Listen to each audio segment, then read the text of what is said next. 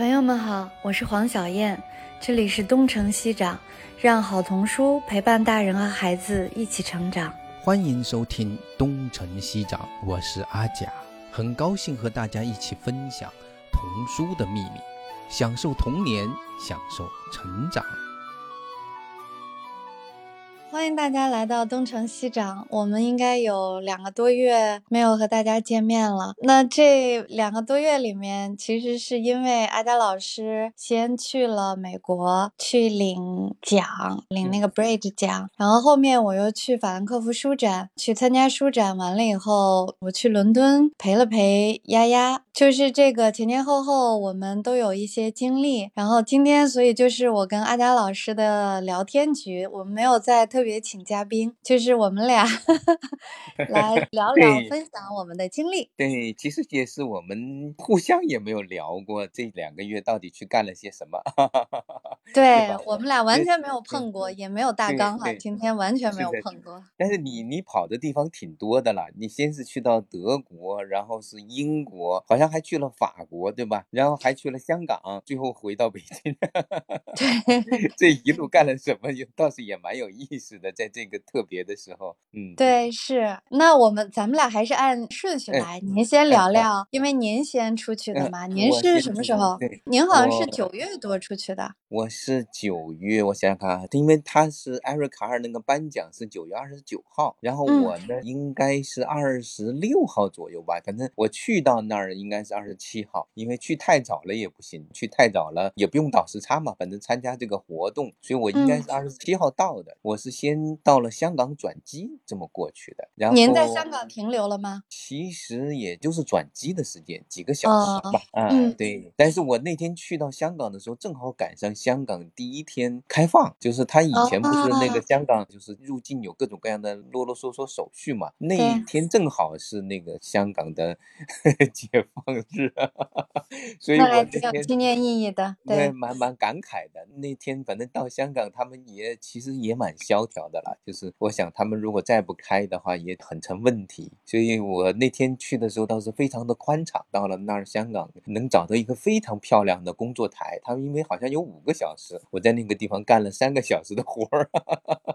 然后才上的飞机，蛮有意思的。是的，我回来的时候在香港有一个特别神奇的经历，我待会儿再跟大家分享。嗯，你是什么时候回来的？就是那个经过香港的。我原本是十一月十九号的机票，但是后来。是我在香港机场待了二十七个小时，那差不多就在机场多了。对，天哪，好吧。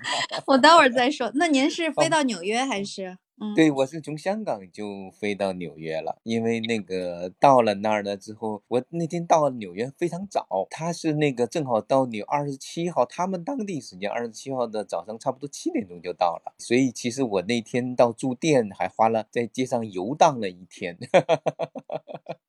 在香港的话，那个时候大家基本上还戴着口罩，而且那个香港的我坐的是香港的，就是他们的飞机，所以他们那个，呃，对对对，所以他们呢也还比较像大陆的，就是至少他要求你在飞机上戴一个口罩，其实你就是敷衍一下他们也就算了，但是他要求还是这么要求的。但是到了美国之后，我发现，哎呦天哪，到了另外一个世界，基本上多半的人就全部摘下来了，当然也有三分之一的人还是愿意挂着，但是。就是从外面去到了他的街上，就基本上就因因为我那天是住在那个时代广场的旁边，哈哈哈嗯，我看用用我们这边的人观察，他们就像疯了一样，就是很开心的。进入狂欢模式。对，我第一天呢，因为在街上晃也没有太多地方去，我其实是先去泡他们的图书馆去了。我在他们那个第五大道嘛，就是我走到第五大道的那个公共图书馆，呃，然后在那泡了几个小时，那反正就是也挺有意思的。对，就是完全体验解封之后的世界，我在那个时候就体验到了，非常的自在，这确实是蛮有意思对对嗯。然后就是直接，我记得去艾瑞卡尔那个博物馆是，我记得我是坐大巴去的。啊，你以前去过一次是吧？对，我去过一次。嗯，您是怎么去的？我这次没去他的博物馆，因为哦，因为你们那个颁奖礼不在那儿，对吧？对对对对。我以为颁奖礼在那儿呢。他其实艾瑞卡尔美术馆呢，它是在麻省，就是马萨诸塞州的，在中间的位置，叫做 Amherst，对吧？他们不是还有个学校，特别好的那个学院 College。是他的那个 Amherst 是个大学城，其实非常好的一大帮的那个学校，包括 IBM 的那个最早的计算机开发中心就是在那边。它是一个大学城，而且那个地方你可能上次直接直奔的是艾瑞卡尔美术馆，对吧？对。但他那个城里还有一个那个艾米丽·狄金森的那个博物馆，就是那个诗人。啊，对对对。那个艾姆，我没去，对，我不知道，可惜了。对，因为他的艾姆斯特的，它的中心就是他那个大学，艾姆斯特那个 college，那个艾姆斯特 college 的，它的那个边上就是艾米丽·狄金森的他的故居。实际上为什么是这样的？因为他们家的人，他的爷爷、他的爸爸都参与过艾姆斯特这个学院的创建。然后他的那个家呢，就那个他那棵有个大的槐树吧，大概是，就是那个以前那个真知道的，他一辈子就宅在那个那。那个房子那里，包括他的哥哥的房子，就正对着这个学院，就那个是一个很有趣的一个地方。其实艾瑞卡尔美术馆是在它稍微偏郊区的那个地方，从那里去大概还有七公里左右才是艾瑞卡尔美术馆。那个地方要要去就得单去了，就是没有办法顺道去。你上次是从纽约过去的是吧？对，我从纽约过去，然后马库斯先生他告诉了我应该怎么乘车，我应该是坐的灰狗，我记得，然后下来以后是。博物馆的人开车来接我，然后就是他们接我到博物馆，然后我参观完再把我送回去到车站，然后我再那实际上你就没有去逛过那个 Amherst 那个那个城？没有，我就直接就走 了，当天很快就走了。嗯，哦，那有点可惜。其实 Amherst 是值得住下来，慢慢的品品尝的。对，但是我对那个 College 印象还蛮深的。我不知道我为什么，我已经不记得，因为是一五年，我应该。是一五年还是一六年去的，很多年了。哦，那是一个顶级的 college，对。所以今年它实际上不是今年，它是几乎所有的艾瑞卡尔美术馆的颁奖，就是那个荣誉奖那个，它都放在纽约。为什么呢？因为因为它这个颁奖典礼其实是一个应该怎么说呢？是募捐的一个活动，就是他那个投资人，他就是那个募捐的那个赞助方，还有那个赞助人呐，反正募捐。的那些，然后他们呢是比较集中在纽约，最集中在纽约，还有一帮人可能在华盛顿什么的，就是所以呢，它其实是设在这儿，方便大家来聚会。然后纽约的几个的出版社，基本上就是大的出版社都是它的赞助商啊或者什么的，所以他要去在那边去募捐拍卖。他如果放在了 Amherst 的，就没多少人去了。所以它是一个，它放在了一个叫做 Gustav 吧，好像是一。个，我开始去看那个地方，简直就非常怪，你知道吗？它是在一个铁路桥的那个岸边那个底下。如果你进去的话，你往那里待一待，如果里面不吵的话，你会听见那个上面的火车呀、车呀轰嗡嗡嗡嗡嗡的响。因为它是实实际上是一个桥洞，桥洞的那个下面的一个像仓库一个建起来的一个那个聚会的场所。所以那个场所特别好玩的是什么？你在里面可以尽情的喧闹。因为只有别人吵，只有你吵不到任何的人。他是他是纽约一个搞 party，就是那个。著名的场所，还有办婚礼的一个著名的场所，就是很多那个要要热热闹闹的那个不怕吵别人的一个地方，那就是一个地标性的地方。所以他们那天就把那个设在那儿，然后还包括他的那个拍卖会，他们是收集了不少那个原画，就是那个图画书的原画，是那个还包括杨志成的，他们他们都都有那么几幅画在里面。然后就是现场，他不是在现场拍卖，他实际上是现场的是发布。然后呢，那个上面呢，在线上拍卖，大概是这样子的一个竞价。那这个是作家捐出来的，还是出版社捐出来的？主要是那个画家捐，还有他们的家属，还有一些是收藏的人，大概是三种人为主。所以就是有些是关系好的，就是像我看那个，因为他们这么多年已经有不少获得荣誉奖的那些人嘛，几乎我看大多数人都会 捐一两幅画出来。对，其实也不是特别贵吧？我看了一下，一般一幅画也就是五六千美金，就是这样子的。其实一般人如果想收藏的话，买是买得起的，不是特别贵的那种。所以它就是这样的一种活动。然后今年因为它是从疫情开始，二零二零、二零二一都没有办，所以是二零二二年是这三年来办的第一次线下的。那应该特热闹。对，他还把那个前面的二零二一年获奖的人。也尽可能邀请来了，所以先给二零二一的那个 人先先来点掌声，然后再把二零二二年的人 送上去，逐个发表一些 感言，就是这样。对，然后后面就聚餐，大概他们是这样的一种模式，挺好。就是我们从北京出去，然后在香港稍微过渡了一下，然后就在纽约，然后就狂欢了一下。对，那天晚上反正就是真的闹到最后，我也觉得就是他那个。地方真的是蛮蛮喧哗的，好像大家也很尽兴，好像包括你看那个，其实他们嗯，纽约人也分的，就是可能跟年龄和生活，就是身体状况还有注意那个不同，有的人就特别不在乎，什么都不带的那种，有的人就自始至终还带着，就好像那个保罗泽林斯基，就是你知道那个泽林斯基吗？就是那个画啊，对对对，嗯，对对，我们有一本书，他也有画，对对对对，他就是一个特别严谨的人，他跟他的父。夫人一直戴着一个黑口罩。我看聚餐的时候，我们是聚餐到后面了，我们俩才凑到一块去说话。然后他们说：“哎呀，要合影了。”正好还抓住了那个谁，抓住了那个如果你到地球来那个苏菲布莱克莫。哎，对对，苏菲。然后呢，俩凯迪克金金奖的人，哎，布莱克。然后我们说合个影吧，然后大家都那个傻呵呵的在那里站着。然后 祖林斯基不好意思了，那我也摘了吧。他在。那个时候才把口罩摘下来，就其实老外也是分人的，有的人就特别的注意，所以他那个时候才摘下来。因为说实话，奥密克戎它其实如果染上了，其实还是有反应的，所以他们有些人就会特别的小心，但是大多数人还是还可以接受，大概是这样。然后那天很有意思的就是可能碰到有一个人，你可能跟你们写过稿的，就是安妮里奥尼，你还记？记得吧？应该是给话里话外写过稿，对对对对对对对，就是那个里欧里奥尼他的孙女，对吧？你应该是马库斯先生当时约的稿，哦，我们没有直接联系，嗯，哦，对对对对对对，当时他长得真有点像他爷爷。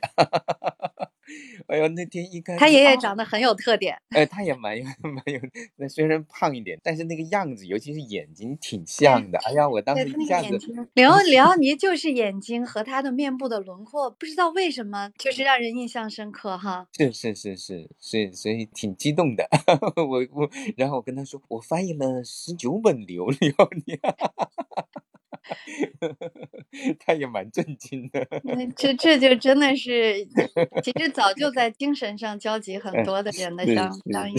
对对对，然后后来还遇到了那个谁的女儿，就他们很多都是那个家人吧，那个勇气那个作者的女儿，就伯纳德韦伯的那个，他的女儿嫁人了，结婚了，但是他还是叫韦伯，但是他的那个名字很怪，我没记住，我得查一查才知道，他的名字比较罕见。的一个名字，然后他跟他的先生，我们后来坐在一起聊了好长一会儿，因为他们觉得我那天的讲话挺有意思的，因为他的先生呢也是学法律的，就是那个韦伯那位女士，然后他也是反正做着做，现在就不做了，搞收藏，搞别的跟童书有关的一些事情，然后我们聊得蛮开心的。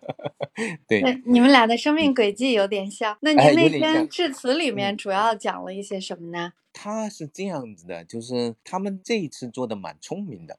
以前呢，他们最初一般是请人现场讲三四分钟。说实话呢，他们那个现场呢，还是比较想要更多娱乐化一点的那个色彩的。所以呢，一个人讲个三五分钟，其实听起来是有点闷的。所以呢，他们就今天改成这样了，就是先让我们去拍视频，就是这个视频还很专业的，他们就是委托当地的他们认可的这个人呢，就。就是去跟你去拍，就相当于拍个小纪录片一样的，准备一些问题，然后你在那里跟他们聊，然后他们再把这个变成一个小短片儿，大概是像我那边应该有三分半钟的一个小短片截出来，那个是请一位很有经验的一位那个女孩跑来那个 跟我拍了一下午，然后最后整出了那个三分半钟的一个小短片儿，大概就是类似几个问题，就是那个怎么开始做童书的呀，对图画书的翻译有什么想法呀，包括那个什么等等等等吧，呃，包括一些理念上的东西，其实我就基本上也简单的介绍了一下这个经历吧。其实我以前学法律啊，然后呢，真的是因为小孩的原因，然后进了这一行，然后从从翻译的角度来说，其实进这一行就是你会发现，你翻译了那么多的书之后，发现其实人们之间的那种差异，并没有想象的那么大。就是非常非常的接近，所以后来我在当时在也强调了这一点。我说我发现作为一个译者，有两百多本书的译者，我发现我们之间其实更多的是相似，而不是不同。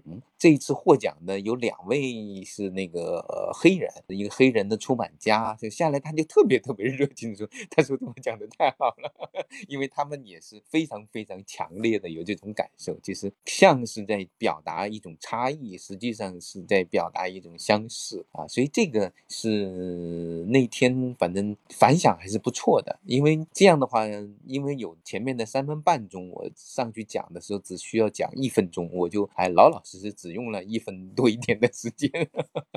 嗯，比较震惊他们的时候，我是从中国来的，哈哈哈 实在是很远。但是您这个点，尤其是在当下，是真的是非常非常好的。嗯。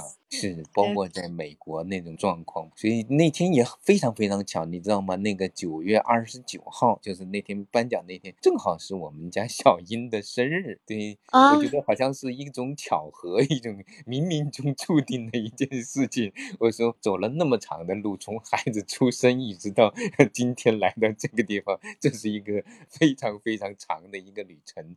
但是还是蛮值得的一个旅程，好像好多人都还看了这个，包括杨志成，他说他看了直播的，他没有去现场。哦，他觉得讲的蛮好，他那天后来跟我还反馈了一下，后来包括那个彼得西斯，他说他虽然没有去现场，他也看了直播，就是他们好像在他们的圈子里面，相互之间还是比较认这个艾瑞卡尔的他们这个荣誉奖吧，大概是这样，对，就特别好，嗯。嗯嗯嗯，是的，反正我觉得您刚才就是您分享的。那实际上是看表面上是差异性，实际上是在找共同性。这个真的是很动人的一个一个观点。是的，就是也是他们会下面来跟我说啊，你今天讲的就是我们为什么大老远跑在这里来一起来做这件事情的原因。嗯，我说是的。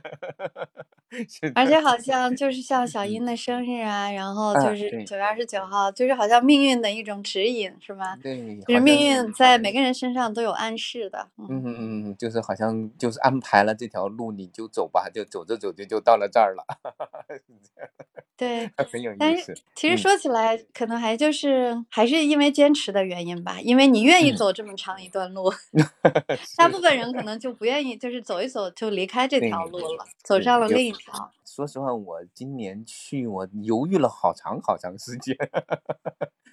因为说实话，去一趟真不容易，又很贵，而且回来还要隔离那么长时间。对我其实犹豫了好久，我直到了七月份，最终才他们反复问我，他们也理论上他们实际上是提供一部分的那个费用的，他们所提供的费用，如果是在正常的年份，是可以就是覆盖来回的机票，还有就是三五天的那个住宿费是没有问题的。这对于美国的人来说，其实已经挺不容易了，因为他们好像在这方面挺抠门的。嗯，是，嗯。但是呢，他们实际上，他们这次的费用，也就是单程都不到。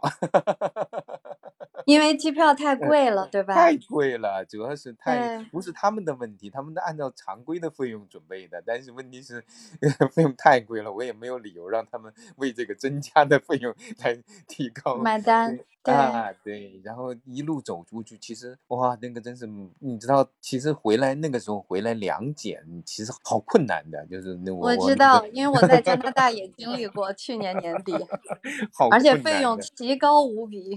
是啊，那个。个一次，你你那边是一次做核酸多少钱来的？加拿大，它是我去年年底的时候，它还是要做两次还是三次核酸和一次抗原还是多少？不是，他是两次核酸，一次什么那个什么的。你是抽过一次血的是吧？对，抽血抽。对对对对，就是那是 N 大几百加币吧，应该是加下来，我已经不太记得了。像我这次就是两次，一次就是一百八十九的，就是 美元。对，相当于你想想看，几千一千多块零钱。对，是做次核酸要差不多两百刀啊！我的妈呀！而且我当时还做过两次，因为我第一次做了以后，我我就感染了嘛，我就阳性了，我就没走得了。哦。然后后面又来了一趟。好吧。所以其实挺不容易的这趟旅程，然后最后实际上回到上海，然后再折腾到北京，北京弹窗，哇，一路就像魔幻一样的那种感觉。我回来之后四十天，大概有二十五天是处于隔离状态。这也是我们这一生里必须走的、必须有的经历吧。是的，是的。所以我这一次的旅程呢，到最后他们蛮感动的，说是。包括我在后来在纽约碰到朋友，哎呀，他说这三年我是见到的第一个从大陆去的人。然后就非常奇特的是，我后来跑到德州，我是从达拉斯飞回来，但是在德州呢，最后是在奥斯汀见到了一帮以前在北京的那个研读会的人，就我们的童书研读会的人啊，那个才真是他乡 遇故知。他们 会不会也是从从加州搬过去的？我一堆朋友从加州搬去了德州。啊，对，因为加州现在贵了，像加州太贵了，所以他们好像都。都首选好像奥斯汀还是达拉斯，对对对，是的，是的，都是从那边过去的，很有意思。就这一次走完，我觉得也是不虚此行吧，就是很长见识。以后可以跟人说好多年的，这一路的 冒险的经历，对的，对，先说说你这个吧。我觉得我这个先告一段落，我后面还有很多的 猛料，我就晚点再跟你们说。啊，那行，我说一下我的经历，就是我去法兰克福也是下了很多的决心的，我都怀疑我可能是整个法兰克福书展今年唯一去的从中国去的出版人。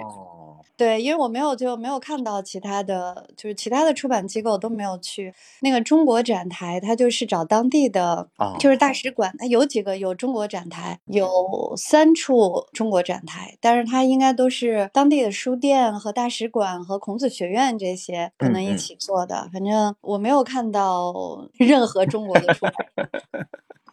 对我去法兰克福，其实一个主要的原因是我们有一些就是独家的合作方，那这些独家的合作方有时候就是还是要跟人家维护这种比较深入的一个关系。所以主要是为了见他们。那我去的时候是从香港转机，对我也是在香港转机，嗯，然后在香港停留了几个小时，然后飞法兰克福。我是只买了去程，没有买回程。我去的时候是这样的，就是暂时没有计划确定什么时候回来，对吧？因为我觉得不可知，不可知因素太多了，对对。所以我就只买了就是北京经停香港飞法兰克福，然后在香港。机场当时是停留六个小时，应该是，然后我就利用这一段时间迅速的去了城里，我就特别特别想看看香港，因为香港曾经是我就是走出大陆第一个去的大陆之外的城市，就是香港，很多很多很多年以前，当时我对香港留下了非常美好的印象。然后我在做那个麦克米伦世纪的时候，其实麦克米伦我在香港待了一个月培训，就是在麦克米伦中国，它的总部在。香港，所以我其实对香港的印象一直都非常好。当时培训是哪哪个年份的事情呢？呃，应该是二零一二年还是一一年的夏天，我在香港住了一个月。哦，那个时候的香港其实还是相当繁华的。对，对我那附近也去过。对，所以这次因为我其实不知道我还会不会去香港，所以我就特别好奇，我特别想看看我那么爱的香港，因为我看到了非常多的消息，这几年的一些消息，我就。特别想看看我那么爱的香港有没有，就是从我的消息上看到的那样的凋零。所以我就就坐了那个机场快轨进了城。其实我去的那个地方是那个是那个中环的码头，其实很美。那是个周日，然后大家都在海边，然后天特别好。那个菲佣他不是周末就是有一个聚集嘛，聚会啊，对对，就是感觉特别好，就是在那个国际金融中心 IFC 那个附近，就是我在那儿待了有两个小时，在海边站了站，然后感受了一下，然后我就心满意足。嗯，然后我就觉得啊，我我爱的香港还是挺美的，然后好像也没有受到太多的影响，然后我就心满意足的就走了。它其实就是它的主要影响还是商业方面的，比如尖沙咀啊那些书店呢，Swinton，我我以前挺喜欢的一家书店，应该在尖沙咀一带吧，就是好像叫 Swinton 那个那一家。但是实际上，我回来的时候在香港住了四天，感受就完全不一样。你是住了四天？你为你不是说二十七小时吗？我是回来的时候，那我就先讲我回来。我回来的时候呢，我是从伦敦买票。它是有有一个航程，就是从伦敦飞香港，然后飞北京。但是它是航程里面本来就包括在香港的四个晚上。它就是连着的，就是你要在那待四个晚，四个晚。对，然后因为我在香港还有事儿，呃，所以就是回来的时候刚好我要去香港办事儿，我也要开会，所以我就飞香港。但是回来的那个，就是因为我有了四天的时间，我就认认真真的看了一下香港，我觉得还是不一样了。嗯嗯嗯，就是风景还是那么美。我去爬了山，然后风景美的不得了，就是山和海还都是那么美。但是商业，然后我觉得我看到的楼宇、商业，尤其是看到的人心，嗯嗯嗯，变化还是非常大的。就是因为我回来的时候有一个经历是，是完全可以不这样的，但是就是香港机场有一个规定，就是只有飞大陆、内地和飞。澳门的乘客，在香港机场在飞机起飞以前的六到八小时，必须在香港机场做一次核酸。就是飞大陆其飞其他地方不用啊，飞国际上任何地方都不用，但是只有飞中国内地和澳门的需要。然后呢，我其实一直是一个特别大不咧咧的人。然后就是我是第二天早上九点的飞机嘛，所以我在前一天我就做了核酸，我非常认真的做了核酸。我还想着，哎，那二十四小时之内核酸就可以了，但是我就没有查，就是香港离境还有这样一个规定，就是出境前六到八小时做，而且必须在机场做。我的老天呐，就是这个这个好像比其他任何地方都，甚至比就是难以想象，难以想象。对你让我想象，我都想象不出来这样的政策。所以对我这种人来说，那你九点钟飞，那不是岂不是要在夜里三点钟去做核酸？所以这是一个，就是你难以想象的非人性的一个政策，就是你所有你要飞大陆的，因为我看还有一班飞成都的是八点一刻啊，你就是我半夜去做核酸是这样的意思。对我其实那天是不到六点钟我就到了那个香港国际机场，然后我到了那儿，人家才说我，然后我还觉得，哎，我就把核酸证明拿出来，我还觉得，嗯，这次我做事还挺稳妥的，因为我平时更大不咧咧。然后人家就说你其他一个核酸呢？我说我我这不是核酸吗？二十四小时之内的呀。人家说你还需要一个八小时之内的核酸啊，我都愣了，我说为啥呀？他说你要在这儿做一个八小时，就是机场要做，必须在机场做。然后我就赶紧推着行李，他说你你现在去做。其实那会儿还不到六点呢，然后我就推着行李就跑，跑到了那个核酸检测点。嗯，然后人家就告诉我说，就是我们这个报告三小时才出来，你来不及了，就不给我做，那我就去改机票之类的。然后就改到第二天了，对吧？对，第二天，就是我又加了钱，然后改到了第二天早上九点嘛。然后人家告诉我说，这个航班已经卖完了，已经满了，我只能给你候补。我说行，候补也行。然后我就加了钱，然后我就想，我我该怎么办呢？就是当时是你想想，我搞完了以后才就是八点钟到嘛。然后我就想着，如果我再订一个酒店，酒店是下午三点入住。嗯，然后我半夜两点钟、一点钟，我又得跑到机场。我知道，跟跟我在达拉斯当时的感觉差不多，不过幸好没有要八小时之内的。然后我就想，那我就在香港机场刷吧，刷一天，然后刷一夜，然后我就我就对香港国际机场进行了全方位了解。听起来就像那个谁演的那个电影，那个就是那个人被困在了机场，在机场开始生活了。所以我就在机场生活了二十多个小时。然后，最可气的在后面。然后我就赶紧就预约了那个两点钟的核酸嘛，凌晨两点的核酸，然后就等着，就各种在机场里消磨时间嘛，就是各 种转呀、工作呀、看书啊。然后我到 晚上我才知道，就是我预约的两点的核酸，我一点四十五就到了，然后我就去做了核酸，嗯，两个小时就出来了。其实也就是说我前一天是完全可以走的，但是就是没有人愿意帮嗯我，就是是不愿意给我做，而且我我把值机、网上值机什么我都办了。是，他们现在就是变得有一点点，其实像我在美国做的，基本上都是半小时就可以出核酸，因为做的人不太多。从现在的技术来说，半小时出，你说你就算加点钱也谁都无所谓嘛，对不对啊？但是他们就是他故意的，我当时已经就说了，我说我给你加钱，你给我就是很快的出来。加急做嘛，对吧？对，对他完全不理你，这是一件事儿。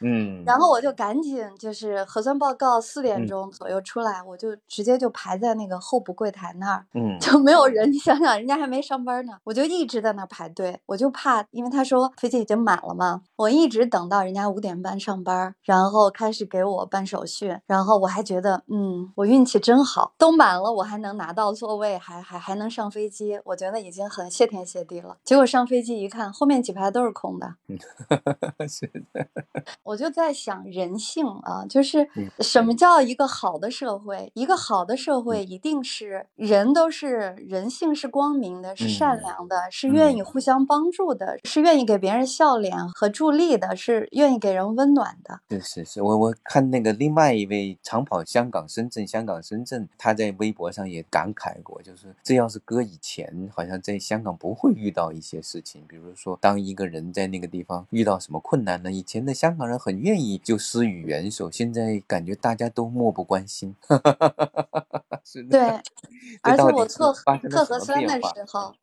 还有一个嗯。经历，就是一个中年嗯。女士给我测核酸。你想，她那个核嗯。酸点是二十四小嗯。时的，必须在机嗯场，他们必须嗯。二十四小时工作。她给我测的时候是凌晨不到两点，嗯。她就告诉我说，她那个棉签嗯。必须伸进去十公分。嗯，我说嗯你先看看我鼻子有没有十公分长。然后她后来就允许我，就是我自己测，然后我就把棉签后来给她，然后她说了一句话，她说那我只能碰碰运气了，不知嗯。道你这个能不能测出来，很冷漠，然后说祝你好运吧。嗯然后我我就笑了笑，然后我就跟他说，我说也祝你好运。然后你知道他回我一句什么？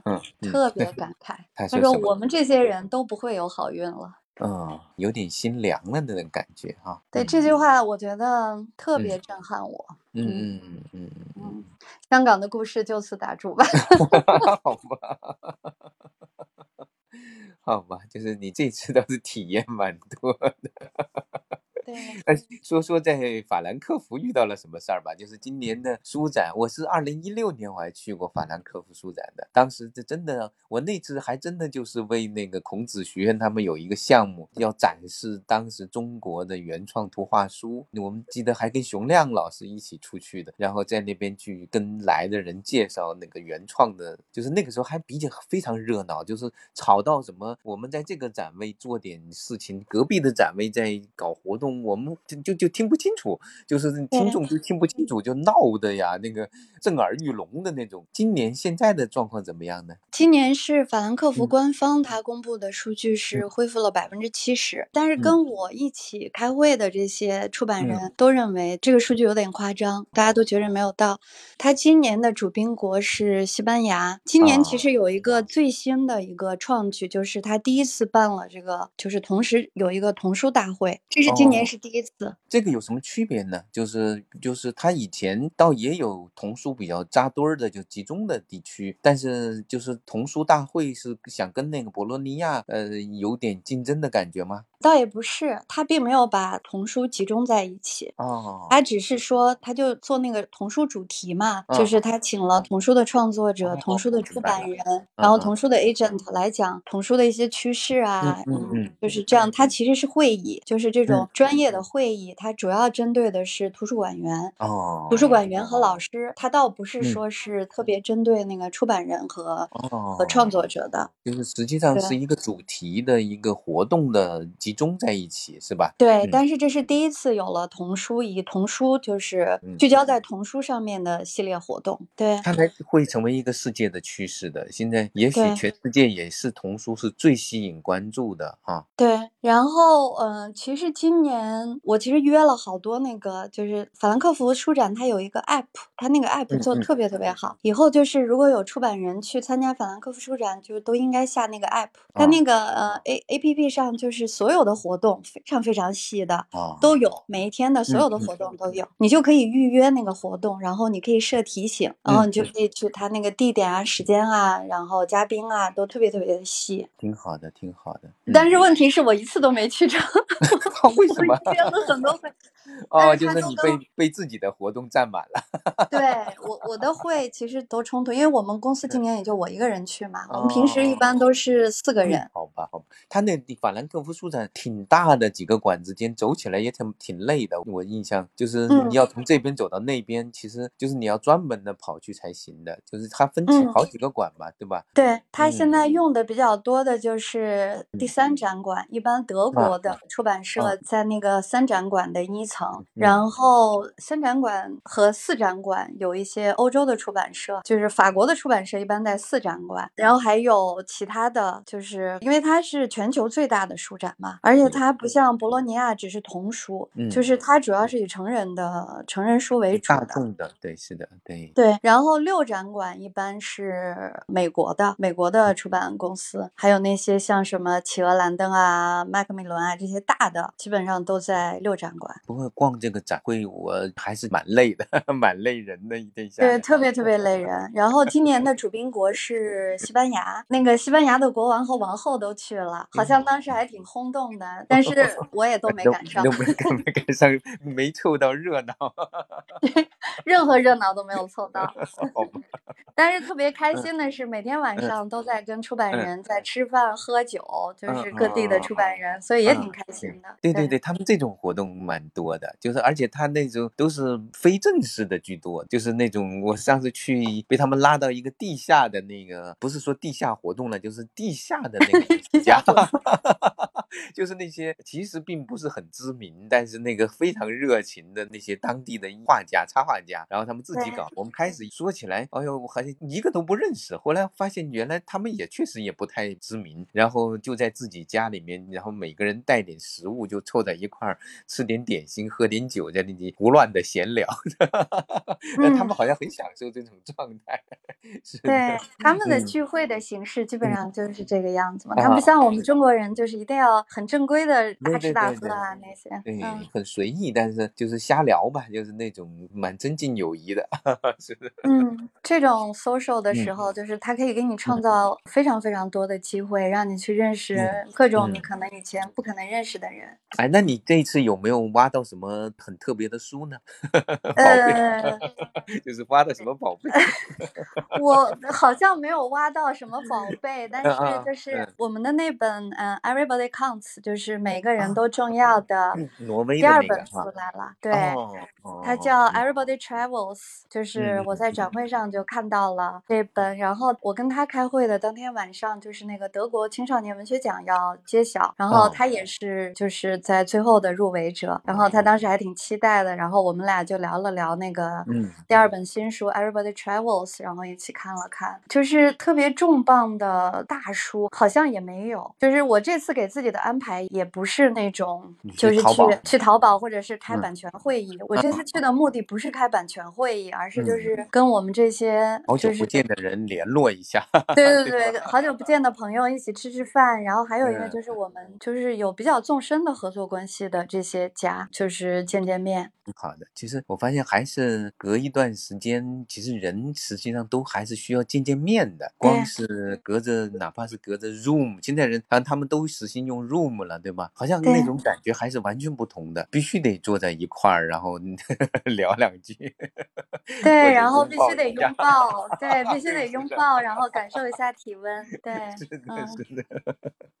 哎呀，就是我觉得这次我去那边也是，就是去美国也是，我反正这个特别特别需要，就是特别需需要人面对面的那些东西，要不真的是完全不能够体会到某些很内在的一些东西，还有有些话只有在当面的时候才能够聊得比较尽兴啊。那个就是隔着他总是说一些客套或者是好像必须说的一些话，但是有时候有一搭没一搭聊出来的，反而更加的有味道。对，我觉得对话就是宽广和深入的对话，都必须是面对面才能进行的。在法兰克福，我其实还戴着口罩。您刚才不是说提到戴口罩？德国人其实很严谨，就是我在展场基本上不戴，但是在公交上我还是会戴。德国戴口罩，公交上戴口罩的人还蛮多的。然后从德国去了伦敦，我就几乎就没有再戴过口罩了。你知道，在纽约，实际上其实比如纽约市里面，其实纽约跟那个德州是两个世界。在德州，我几乎没有见到有人戴口罩，但是在纽约，至少我在公共交通上，在那个地铁里，三分之一的人还是戴的。女性还有年纪大的，他们都会自己。包括你看那个马库斯，他就是老马，他就是一到地铁，他一定会戴上，他还是戴着那种外科的那个口罩，就他还是蛮小心的。他跟我说，他去伦敦书展的时候，他一路特别特别小心。他说去参加那个伦敦书展的时候，他那个书展上的人那次得了很多，他是侥幸躲过了。对，他是一直戴着口罩，所以其实是要每个人要了解自己的身体，或者或者有保持自己的习惯。我觉得他们的好处就在这个地方，很尊重每个人的选择。就是这次去美国，我发现就是已经没有人笑话或者是说别人戴口罩了，这一点是非常好的。刚开始他们会觉得你戴上口罩有问题，但现在我发现真的是已经大家好像已经就是完全自由。然后我去到那个法拉盛，就是那个华人聚居的地方，正好反过来，就大概三分之二的人都戴着口罩。所以其实华人在的地方，大家都特别的小心。我觉得这是一个很普遍的一种状况。然后到了法拉盛的非华人的也很多人也戴着口罩。我甚至在法拉盛去吃那个，他有个那个市场下面有一个吃美食城，基本上我看中国各地的那个美食它都有，包括也有韩国的，也有什么泰国的。然后我那见到一个女士，当时也蛮震惊的，她就坐在我斜对面，他一直吃东西，一直全程戴着口罩，然后把东西夹起来，然后把那个 口罩拉下来塞进去，然后马上再戴回去。然后就我就看着他那个口罩里面的嚼，我当时啊，还有这样的这么高手啊！那是是是是，所以挺有意思的。对，所以你是在就开完了法兰克福的那个活动，你就去英国了，是吧？对，我从法兰克福就去了丫丫嘛，就是丫丫，因为现在在伦敦嘛。他是在那边读书，什么交换吗？还是什么？没有，他是去读 master，就是他在那个 UCL 读那个临床神经科学的硕士。哦，他他已经在工读硕士了，挺好，挺好，真快啊！对他 就是九月份毕业的嘛，然后就直接去了去伦敦。他准备做医生了是吗？对他想就是想学医，对，太好了。所以现在读的是跟临床相关的嘛，嗯，就是临床神。经科学，咱们聊的差不多。你你后来法国有什么那个之旅有什么特别的经历吗？法国我就是去了一个我我一个朋友的家在乡下，就是他在波尔多旁边的波尔多旁边有一个城市，就是他们家就在波尔多和那个城市之间的乡下，就是大片大片的葡萄园。哦，然后波尔多的葡萄酒的那个地方哈。他家就在农村，就是他们家也有好多亩地，几十亩地吧。然后嗯。就完全是在农村生活了几天吧，就是他们家养两只大狗，就跟我平时的生活就完全不一样，就是。平行世界，对对对，我我觉得还挺挺独特的吧，嗯，对你从那边，然后从法国又经历了后来的香港的 经历，然后又回到大陆又隔离了那么多天，对，然后在 伦敦最好的经历，除了 V&A，然后大英博物馆我去了三次，然后我们还看了那个音乐剧，看了《你去大英博物馆有去见那个谁吗？那个 Helen 见了。Helen。啊，对，他是大英博物馆的一个馆的馆长呢，对吧？主主任就是那个古币馆的。他是研究钱币的，古币的，对对，古币的。然后你知道 Helen 干了啥？干了啥？其实我去的那一周他没有上班，他在家休息呢。然后就是我们俩还是约了，然后他就来了。然后他就说：“我给你一个特殊的经历，就是他带我去了他们员工的咖啡厅。”好吧。他说一般人来不了这儿。然后。我们俩俩就坐在那个咖啡厅里，然后就聊到人家关门了，就是 好吧。人家看人家基本上都走了，然后然后我们俩就去了那个书店，他就带我看一看那个书。然后你知道，在那个书店，我们俩发生了一件非常有趣的事情。嗯嗯，就是我看见了一本书，我想买，嗯，我就要去交钱嘛。然后我就觉得他是一个英国人，是因为跟中国人生活的时间太长了，所以染上了中国人的习惯吗？嗯。然后我说我去交钱，然后他就要替我去交。他说咱俩见面，我也没有送你什么礼物。嗯，这个书我就送给你吧。我怎么可能让他给我交钱呢？我们俩 也是第一次见面，萍水相逢，对吗？然后人家还请我喝了咖啡。我说不行不行，我说这个 你坚决不能付，我要付。我们俩就在书店里打起来了，知道吗？就是两个 typical 的 Chinese，然后但是他不是，他是他是英国人。你这拍起来就有点像山东人一样那么客气。你一定要 我们家吃饭。然后我就抱着他，扯着他。我说你不能叫，你不能交。然后他说：“那你用我的卡吧，员工卡能给你打个折。”我说：“这个可以，这个可以。”好吧。然后我就多买了几本书。对对对，她嫁的先生是中国人，是一个非常非常好像资深的一个艺术策展人，也是一个艺术评论家，好像是的。呃，我们那天就没有聊到他先生，但是我们俩就聊了非常多的中国儿童文学在西方，因为他就是他对这个很痴迷，我也我也是蛮蛮感兴趣，他为什么会对这是不是因为他孩子有了孩子之后，他有两个孩子是吧？对，然后才开始对这个，因为他是。研究古钱币的呀，我想不通他为什么会对儿童文学那么那么感兴趣。我问他了，他其实翻译儿童文学是偶然的，是他有一个朋友拿的这个项目，然后就说，就是他朋友好像当时有其他的事儿，还是 Walker Walker 的项目，就是曹文轩老师的书嘛。然后他朋友可能就是说在被其他的东西占了，然后就说那你来翻吧。然后他就从那就开始了啊！我觉得他是一个特别招人喜欢的，就是你一见他就一见如故吧。嗯。你当面跟他聊的时候，你你你跟他试着聊用中文聊吗？我用英文，我们俩就是用英文聊。他英文当然是绝对好的不得了的，他的土生。对。他没有试过跟他聊聊中文吗？他中文不行，我问他了。不行啊，对对。对对，他不行。啊，是那他先是没有跟他跟他去让他。他其实明确的告诉我，他的中文是非常吃力的，不管是读还是看。读还是还是包括包括写，他主要是写。他有时候跟我写的时候夹杂几句。中文我看是那个完全不是很通畅的那种。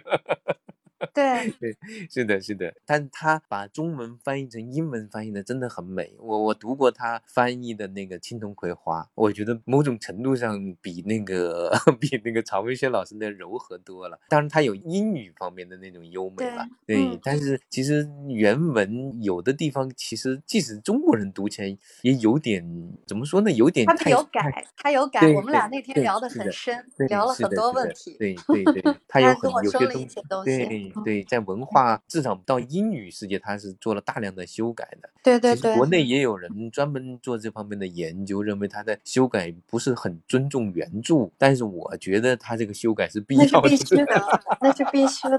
对，我觉得是必要的。我 还去了 Walker，我我在 Walker 待了一天，就是我去 Walker 拜访，然后跟他们的编辑就是开了一天的会，其中我还就是也包括那个曹文轩老师的英文的那个编辑，就是 Helen 的编辑 啊，是的，是的，他那本书《青龙葵花》的英文版，他拿过一个奖，可能从此之后他就被卷入到那个对对对这个童书圈里来了，对吧？对，但是他现在很喜欢，很享受。是的，是的，是的，他跟有另外的两个人建了一个平台，就是一个是在美国的一个图书馆员，一个是在在北欧的一反正欧洲的一个，然后另外两个都是中国人，他们就是专门在介绍中。中国的儿童文学到西方去，就做了大量的工作，非常了不起的。嗯，这而且他的那种紧迫感和使命感特别强。对对对对对，特别热情。然后他就后对他就不断的跟我说，嗯，就是这些书应该被更多的人看到，而不是只是翻译出来。他知道很多中国的书说是卖版权了，实际上就是只是翻译出来，政府给了钱，然后书从来书店里根本都看不到。他就不断的跟我说，后面还跟我推荐了好几本书，说你一定要用你的方法让这些书被看到之类的，真的是也都是很了不起的人，挺好的。所以就是有时候我觉得旅行最大的好处就是能见到这些挺特别的人，对，很动人的人，对，是是是，挺好的。我到伦敦一定要去看看他，也到他们的员工室那个去去吃喝喝咖啡啊。他们的 拿铁很好喝哎，下次我要申请，一定要去。好吧。然后你最好跟他也在大英博物馆的书店里展开一场拉锯战。好吧，好吧，他他这人真的是非常非常好。我们聊的差不多，其实还有好多好多地方都没聊到哈，那没关系了，我们以后讲别的时候再聊吧。啊，也差不多时间差不多了。对，好嘞，那就晚安了。晚安，晚安啊。晚安，晚安。嗯，拜拜。再见啊，拜拜。